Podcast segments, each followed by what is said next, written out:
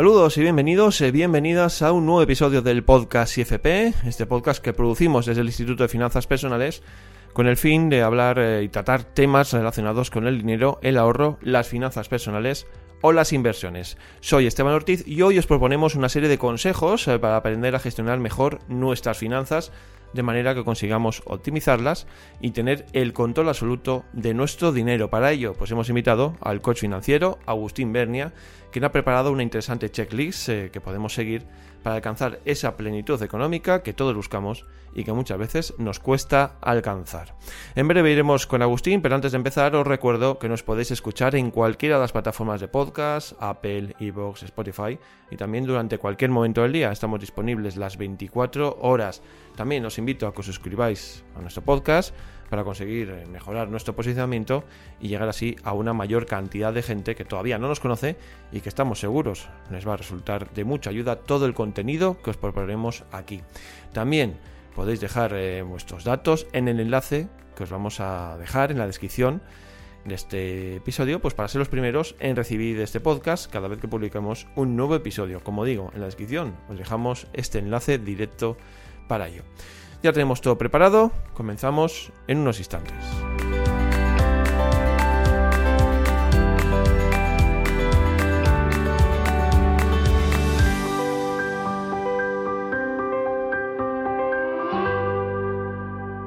Bueno, pues comenzamos el programa de hoy. Lo vamos a hacer saludando a Agustín Bernia, que ya nos está escuchando. Hola, Agustín. Hola, muy buenas, Esteban.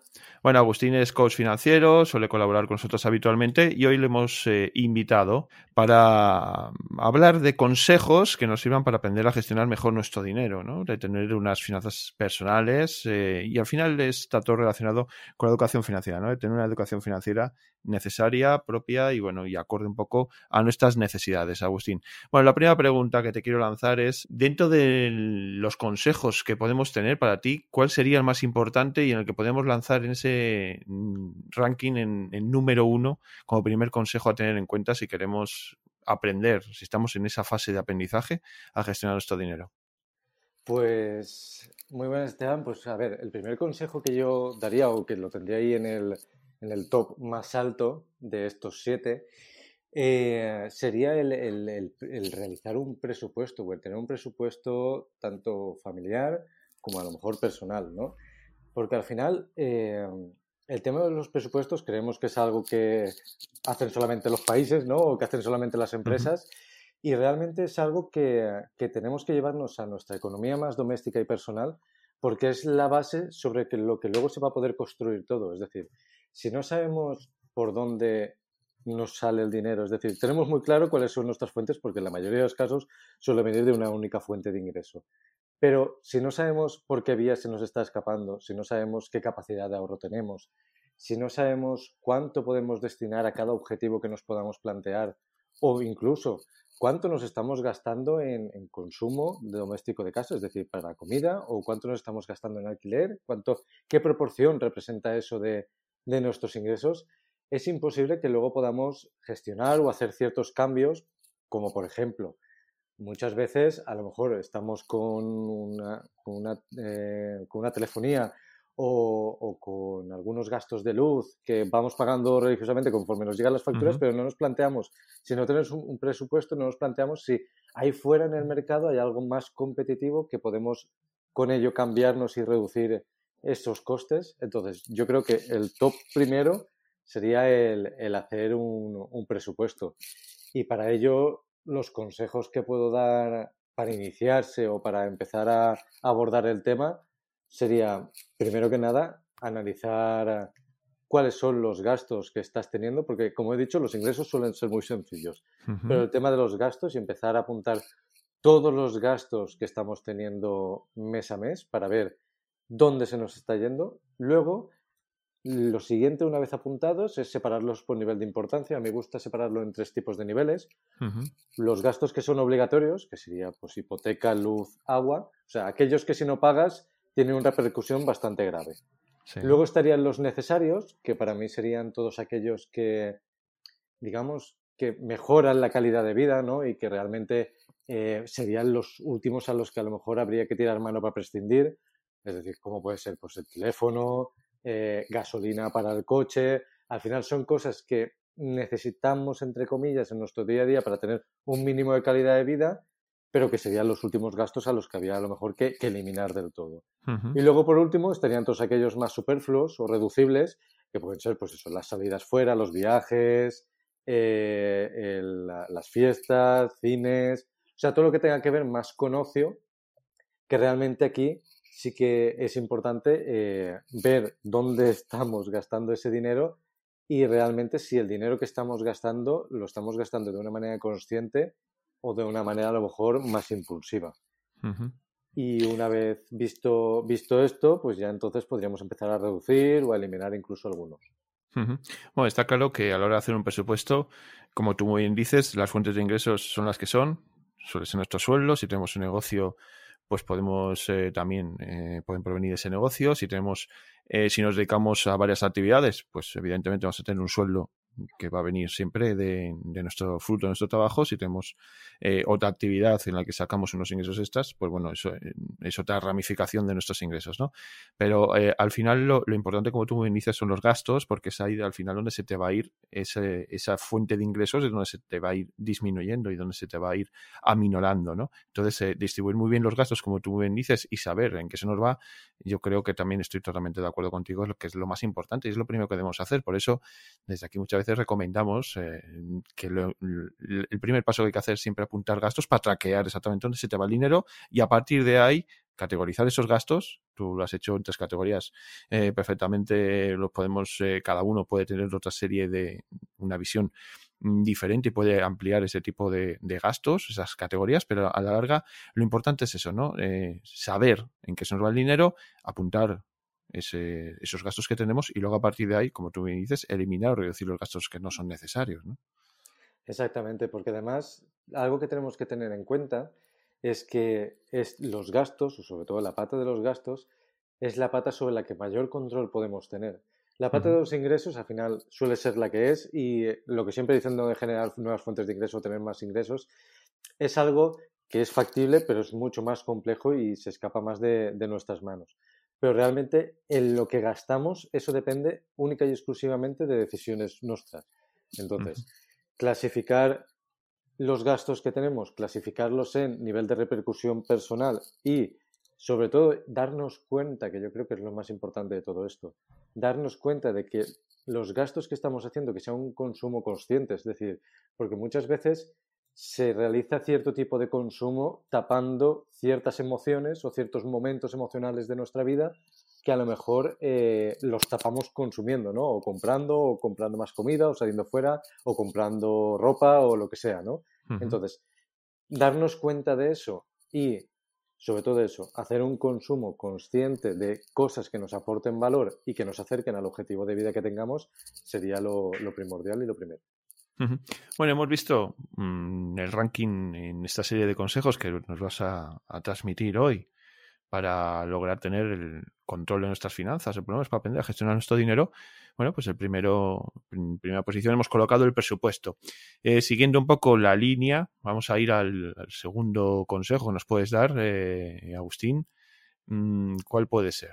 Pues el segundo consejo, una vez ya tengamos el presupuesto, y viendo a ver de aquellas cosas que podemos reducir, pues el, consejo que yo podría dar es darnos cuenta en, a la hora de las compras, esto ya metiéndonos ya más en pleno en, uno de los apartados, ¿no? o en una de las, de las temáticas dentro del presupuesto que puede ser el consumo doméstico, darnos cuenta de que no es consumir en cualquier sitio. Hay veces que simplemente comparando, comprando en un sitio o en otro, o en, a lo mejor apoyando comercios locales, te das cuenta de que el ahorro en la cesta de la compra, sobre todo ahora que la inflación ha sido mucho más acusada y lo hemos notado todos en nuestros bolsillos, pues la diferencia suele estimarse entre un 20%, que no es poca cosa. Sí, y además, eh, como solemos decir desde, desde, aquí, desde este podcast y en el Instituto de Finanzas Personales, eh, todo requiere un trabajo, ¿no? O sea, movernos y no solo en el tema de las inversiones, eh, que es un campo que hemos tocado aquí, que en el que solemos decir que hay que investigar, hay que moverse, hay que saber un poco lo que hacemos con este dinero. En este caso, lo podemos aplicar al mundo de las eh, compras, ¿no? muchos supermercados, hay supermercados más baratos, supermercados más caros y podemos encontrar una diferencia muy grande entre, como tú bien has dicho, mismo producto en diferentes eh, establecimientos, con lo cual eh, también nos interesa hacer un, un scouting, ¿no? un, proceso de, búsqueda y, para encontrar ese producto que, que bueno que, que, esté a mejor precio, porque al final eh, la inflación, la subida de precios influyen mucho en nuestro bolsillo y es una buena forma de poder minimizar el daño que, pueda tener, que, pueda al final recaer sobre nuestros bolsillos. Exactamente, Esteban, porque al final hay que tener en cuenta que realmente muchos productos, sean de marca blanca o no, eh, cumplen una misma función, cumplen los mismos requisitos, funcionan igual de bien y realmente eh, la diferencia en nuestro bolsillo, volvemos a lo de antes, es decir, si es algo importante para ti y realmente lo necesitas, vale, perfecto, pues hagamos ese gasto. Pero si realmente es algo que puedes reducirte y con esa reducción, ese dinero que te estás ahorrando, lo puedes destinar a algo realmente más importante para tu vida, pues yo creo que tiene todo el sentido del mundo el, moverte un poco, porque realmente en, temas de compra hoy en día casi todas las ciudades, casi todos los pueblos tienen más de un supermercado, está todo mucho más masificado, entonces realmente hay poder, o sea, hay elección, se puede mirar, se puede comparar y creo que es algo que, que todo el mundo puede hacer y está al alcance de todos. Más es que estamos hablando de un 20%, con 20% de una compra eh, mensual o varias compras al mes. Eh, al final de año es un dinero que, bueno, que siempre viene bien eh, poderlo destinar a, otras cosas que también nos interesa para poder mantener nuestro nivel de vida. Bueno, Agustín, hemos visto ya este segundo consejo de ahorrar en las compras. Para ello, pues bueno, pues podemos mover por los diferentes supermercados, como tú bien dices y buscar aquel producto que mejor nos interesa. Vamos a pasar al tercer consejo de esta batería que nos has preparado en el día de hoy. ¿Cuál sería este tercer consejo dentro del ranking que hemos creado? Pues, aunque esté en el tercero, podría estar tercero o cuarto, dependiendo de la situación personal de cada uno. Pero yo creo que algo muy importante y muy necesario es aprender a invertir. Eh, desde la experiencia y desde tener una buena planificación financiera, realmente la inversión es junto al ahorro, uno de los pilares más importantes a la hora de poder conseguir los objetivos futuros. Sí que es cierto que en este punto me gusta siempre hacer un hincapié que invertir no es pensar en mm, a ver en qué meto el dinero y doy el pelotazo y consigo el dinero fácil y rápido. Eh, invertir es, pues como muchas veces habéis dicho aquí, es moverte, aprender a ver qué tipo de productos, yo siempre lo comparo en, dos tipos de inversores, ¿no? Aquel que a lo mejor le gusta de una manera más activa la inversión, entonces tiene que hacer un estudio más exhaustivo del sector donde se quiera mover, ya sea bolsa, ya sea inmuebles, en lo que quiera, o aquel, aquella otra persona que no le gusta tanto la inversión y él pues le gusta su trabajo le gusta su vida, pero entiende que el invertir es un pilar importante en ello y entonces esta persona lo que tiene que hacer es conocer muy bien los productos donde está invirtiendo que yo creo que esta es la base fundamental de todos, pero en especial a aquellas personas que a lo mejor no quieren dedicar tanto tiempo, fijarse en los mercados o cualquier cosa, y es algo muy importante porque al final vas a destinar mucho dinero, sobre todo si son objetivos a muy largo plazo como puede ser jubilación, vas a destinar mucho ahorro y es muy importante saber en qué estás metiendo el dinero y conocer muy bien lo que yo digo siempre, en qué invierte, qué fiscalidad tiene, cómo te va a afectar y todo para minimizar al máximo los, los costes y también minimizar los, al máximo los riesgos y ser consciente de en cada momento dónde estamos. Sí, bueno, aquí siempre insistimos en esa idea de que invertir eh, requiere un proceso previo, unos conocimientos y unos pasos eh, para conseguir mm, alcanzar esos, eh, ese beneficio que estamos buscando, esa rentabilidad que estamos buscando. Y para ello también aquí uno de los consejos que, podemos eh, aportar es que no nos podemos dejar engañar por cualquiera, ¿no, eh, Agustín? porque el dinero fácil, rápido y a la voz de ya es imposible. Exactamente, y eso siempre hago yo mucho, mucho, mucho hincapié. Hay veces que soy muy pesado con ello, pero es que realmente en el mundo de las redes sociales que vivimos hoy en día y sobre todo todo muy online, salen profesionales, entre comillas, que te hablan de productos y sistemas de inversión que realmente, como ya hablamos en su momento, ¿no? Con el tema de, las estafas piramidales y cómo protegernos de ella, pues hay que entender realmente esta persona qué background tiene, o sea, de dónde viene, cómo tiene esos, por qué tiene esos conocimientos, eh, qué ha hecho durante, o sea, ha invertido realmente en lo que él dice, cómo lo lleva a cabo, ¿no? Y sobre todo si son profesionales que, están certificados, pues ver eso, que si son certificados, realmente los acredita una entidad externa y con ello pues tener esa confianza de que por lo menos sabes que eh, saben de lo que hablan, entienden y te van a asesorar de la mejor manera, de la mejor manera posible. Está claro que así debemos movernos y por lo menos para, ya que estamos eh, poniendo nuestro dinero a trabajar de alguna manera, le estamos eh, proponiendo eh, acciones para conseguir que ese dinero, bueno, pues pueda darnos cierta rentabilidad, por lo menos saber dónde lo hacemos, con qué lo hacemos y marcarnos pues esos objetivos al final, que es un poco lo que pretendemos haceros ver, ¿no? Que, bueno, podemos invertir, pero siempre con alguna finalidad concreta. Bueno, Agustín, continuamos este camino que hemos emprendido. Hemos visto ya tres eh, consejos. Eh, vamos a por el cuarto. Para ti, ¿qué cuarto consejo puedes dar a alguien que quiera aprender a pues gestionar sus finanzas? Pues este cuarto, por eso antes decía que depende de la circunstancia de cada persona, este cuarto a veces es el tercero porque invertir siempre irá después de este. Es decir, el cuarto consejo es salir de deudas. Sobre todo deudas de más corto plazo, deudas de tarjetas de crédito, todas aquellas que tengan un interés más elevado son las primeras las que tengamos que salir. Luego tendremos a lo mejor la deuda hipotecaria que podremos trabajar de otra manera porque es algo a mucho más, a mucho más plazo y el interés es mucho más bajo. Pero bueno, eso sería un tema, un tema aparte. Pero las deudas gordas, aquellas que hemos hecho por o se han hecho por consumo, aquellas que tienen un interés elevadísimo del 8, el 10, el 12 o incluso más, Todas estas, lo primero que deberíamos hacer antes de plantearnos si quiere invertir nada es quitárnoslas del medio. Porque si no, estamos yendo a, contracorriente. O sea, podemos estar invirtiendo dinero en un sitio, pero como en algún momento nos falte dinero, la inversión no haya ido o en ese momento no sea buen momento para rescatarla y tengamos que incurrir en más deuda, no salimos nunca de la rueda, ¿no? Entonces, algo muy importante, o este cuarto punto, que podría ser el tercero o cuarto, depende de la circunstancia de cada persona, sería el eso, el salir, el salir de deudas. Y en este sentido, yo lo que siempre aconsejo, ¿no? Buscar alguna estrategia o herramienta, siempre hemos hablado muchas aquí, ¿no? Del método bola de nieve o, similares. Pero me gustaría que aparte de eso, que es la estrategia ya más práctica, eh, las deudas nacen por algo siempre y algo que suele ser parte emocional. Es decir, a la hora de trabajar eh, la reducción de deudas, lo que siempre recomiendo es que la gente se dé cuenta antes que nada de por qué incurrió en esa deuda, es decir, por qué llegó a esa situación.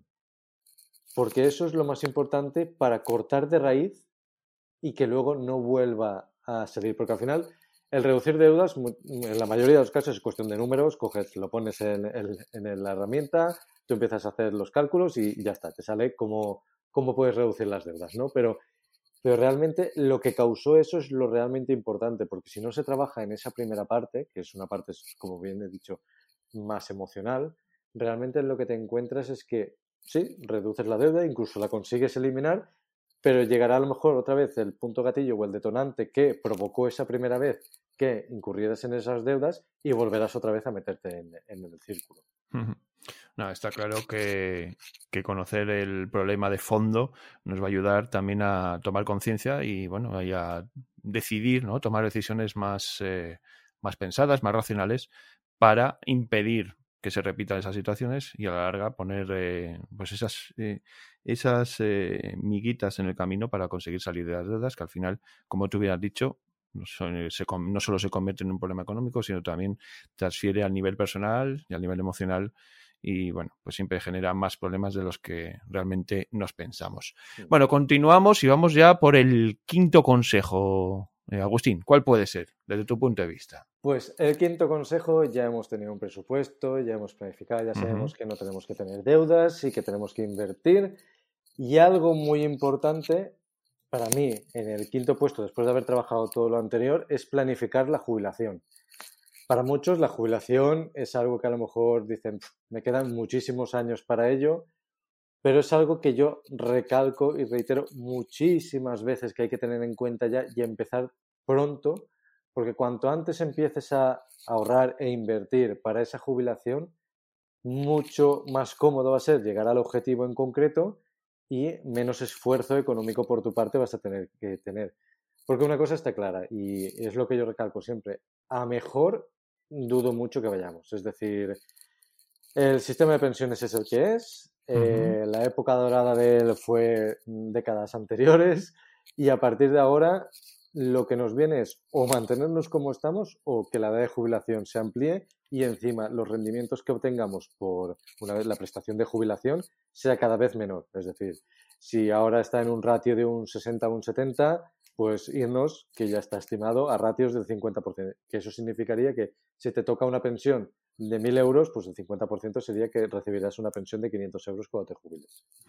No, eso está claro. Y además aquí queremos hacer hincapié en que para planificar tu jubilación, pues eh, bueno, estaría muy bien empezar cuanto antes, como tú me has dicho, por el hecho de que cuanto antes empieces, antes vas a tener en orden tus finanzas, ¿no? Porque esto, pues, como bien dices, es un paso, ¿no? Primero vamos con los presupuestos, vamos sacando conclusiones, organizando nuestra economía y a partir de ahí vamos haciendo eh, y generando un ahorro que nos va a permitir ir destinando, pues, a las inversiones o bien eh, de cara a un futuro, pues, marcar los diferentes objetivos que nos permitan, pues, eso, ¿no? Llegar a todo lo que nos queremos eh, proponer en la vida y la jubilación, pues, es un tema lo suficientemente importante como para dedicar tiempo a ello y centrarnos en, en, ello y estudiarlo bien, porque como tú bien dices, eh, bueno, probablemente la situación no va a llegar para todos y, la merma mm, va a ser más que, que, posible que se produzca dentro de, pues eso, dentro de 15, 20 años, las pensiones no van a ser lo que son ahora.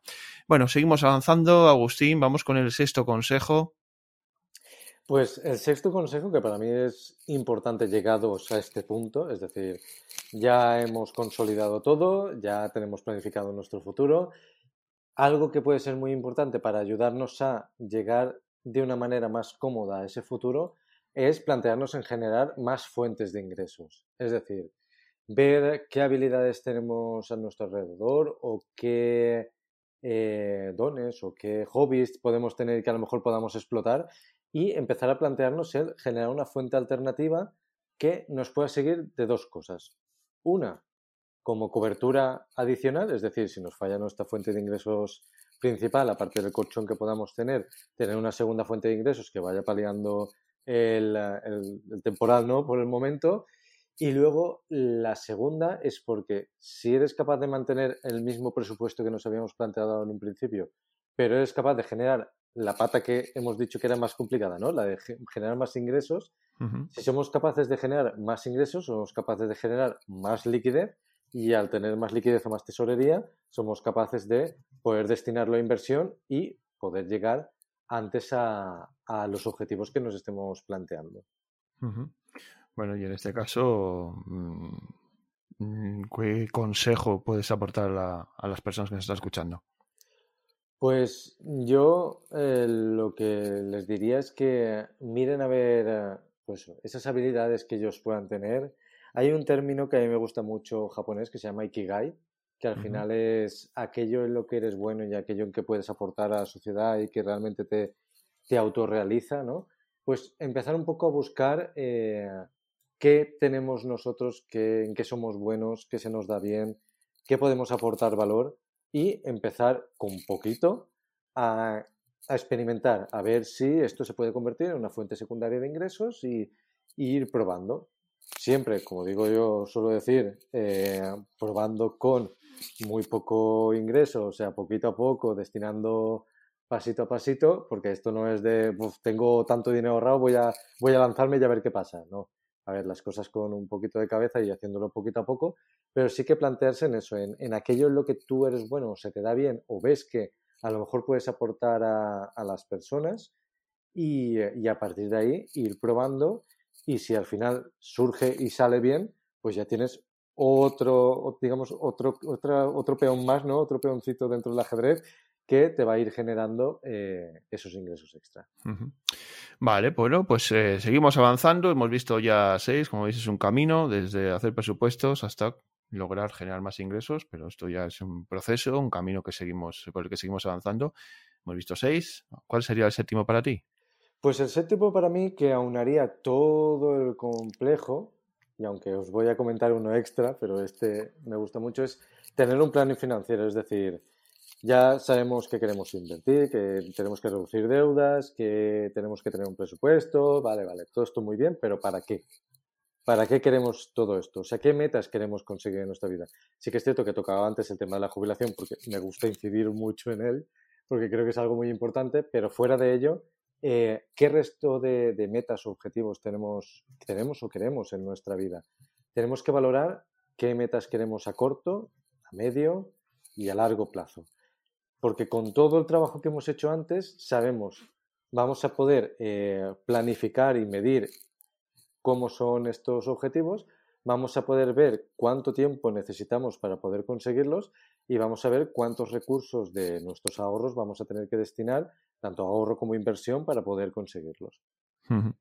Aquí también se da una circunstancia que muchas veces cuando hablamos de financiero, de planes financieros, de quizás nuestros oyentes eh, es muy fácil decir, eso es muy complicado para mí, estamos hablando de entidades financieras, estamos hablando de bancos, o sea, se nos va un poco la memoria de lo que es el, sistema financiero y nada más lejos de, es que no es así, o sea, debemos un poco eh, alejarnos de lo que es eh, la parte financiera que hace referencia a los bancos y referirnos más a un plan financiero personal, ¿no? Más en la persona, más en la familia, más en petit comité, más de lo que necesitamos nosotros para lograr conseguir nuestros objetivos y olvidarnos, pues como digo, de esa parte financiera que nos hace recordar a los bancos. Exactamente, si quieres se podría incluso renombrar y en vez de plan financiero podría ser plan de vida o plan económico personal o, algo así, porque al final es lo que es. O sea, al final mm, es, me siento yo o nos sentamos en familia, ¿qué queremos a corto plazo? ¿Qué vamos a hacer? Vamos a costear los estudios de nuestros hijos, vamos a cambiarnos de coche, vamos a comprar o pegar la entrada de una vivienda, vamos a planificarnos para ver cuánto necesitamos para la jubilación. El objetivo que sea, da igual.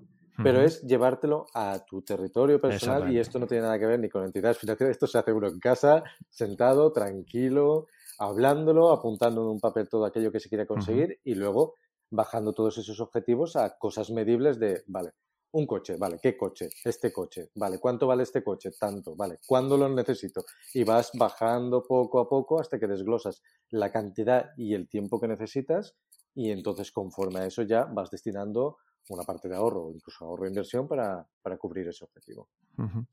Bueno, pues hemos visto estos siete pasos, siete consejos con los que podemos empezar a aprender a gestionar nuestra economía pero Agustín, creo que tienes un, un, extra, ¿no? Tienes ahí una parte adicional, un, otro consejo más que nos puedes dar, ¿no? Sí, tengo, traigo un bonus. ¿Bonus? Siempre se habla de, de, finanzas, siempre que hablamos de finanzas, se parece que estemos hablando siempre de números, ¿no? y, y, de planificar números y de contar y tal. Pero realmente algo que me he dado cuenta yo que es muy importante y que gracias a Dios a todos nos va a tener, seguramente lleguemos a, a ello, y es el bonus que quiero traer es que algo muy importante, lejos de todos los números, un consejo que yo suelo dar es el cuidar tu salud. Y tú dices, ostras, cuidar tu salud, ¿esto qué tiene que ver? No estábamos hablando de finanzas y yo digo, sí, a ver, espera. Es que cuidar tu salud, es decir, ser una persona más activa y menos sedentaria, aunque sea un poco, cuidar lo que te alimentas, también repercute en el presupuesto porque al final el consumo, o sea, lo que puedas cocinar más sano en casa siempre es más barato que lo que puedas comprar fuera, ¿no? Pero, pero al final todo esto repercute en que tener mejores hábitos de salud reduce, mejora tu esperanza de vida, obviamente, y la vida que vas a tener durante todos esos años cuando seas más mayor, que será de mejor calidad, y sobre todo reduce mucho, y aquí viene la parte de números de todo esto, reduce mucho los posibles gastos futuros. Es decir, no nos olvidemos que si no tienes una buena, una buena, por ejemplo, una buena higiene bucal, si no tienes una buena salud a nivel de hacer ejercicio, si no eh, comes de manera más saludable, realmente todo eso acaba llevando a problemas, porque siempre, siempre, siempre, a largo plazo, acaba llegando a problemas que pueden incurrir en gastos importantes, viendo desde la parte económica y sobre todo en a lo mejor una pérdida de capacidades en tema de salud, sobre todo en los últimos años de, nuestra vida. No, está claro que además eh, la ecuación es muy sencilla, ¿no? Si tenemos eh, las cuentas eh, claras, nuestro dinero está perfectamente ordenado, organizado, nuestras finanzas personales son maravillosas y encima tenemos salud, pues el resultado es maravilloso porque vamos a poder permitirnos desarrollarnos eh, personalmente de una manera mucho más eficaz, vamos a poder disfrutar mucho más porque vamos a tener la herramienta necesaria para llegar a todo aquello que necesitamos y encima vamos a tener un bienestar absoluto y, maravilloso. Así es, así es, Esteban. Entonces es un pilar que, aunque en un principio no parece que tenga que nada que ver con, con nuestra economía personal, realmente tiene que ver mucho, por una parte, como decía, por la parte de salud y por la otra parte, por las repercusiones económicas que puede, puede tener a largo plazo. Bueno, pues hoy os hemos traído siete consejos para tratar de controlar, de aprender a manejar nuestras eh, finanzas personales, nuestra economía, nuestro dinero, como lo queramos llamar. Hemos tenido un bonus, la salud también muy importante, cuidar la salud para poder disfrutar de todo ese trabajo que hemos hecho con nuestro dinero. Y bueno, pues eh, muchísimas gracias a Agustín, te quiero agradecer tu presencia un día más en este podcast del Instituto de Finanzas Personales y esperamos que nuestros oyentes hayan tomado buena nota y empiecen a aplicar estos consejos que les has eh, enviado. un placer Esteban, como siempre, el aportar ese granito de arena a mejorar la educación financiera de todos los que nos escuchan. Y nada, un placer.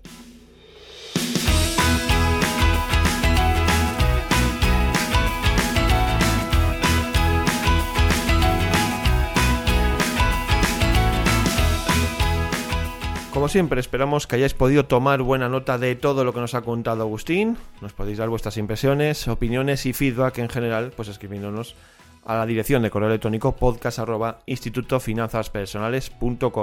También podéis dejar eh, vuestro feedback en la caja de comentarios que vais a encontrar junto a la descripción de este episodio. Por último también, en esta descripción os dejaremos los canales de comunicación de Agustín, como sus redes sociales, así como material adicional que va a complementar todo lo que hemos tratado en el día de hoy. Antes de despedir os recuerdo que podéis entrar a formar parte de la gran comunidad que estamos creando en torno al mundo de las finanzas personales, del dinero, del ahorro o de las inversiones. Para ello, pues podéis entrar a formar parte de nuestro canal de Discord y empezar a interactuar pues, con cientos de personas que ya están en esta comunidad y que tienen estos mismos intereses que vosotros. En la descripción del episodio encontraréis este enlace de invitación. Pues toca poner el punto y final al contenido y al episodio que os hemos traído en el día de hoy. Nos citamos para la próxima semana. Así que recibid un fuerte abrazo y nos escuchamos pronto.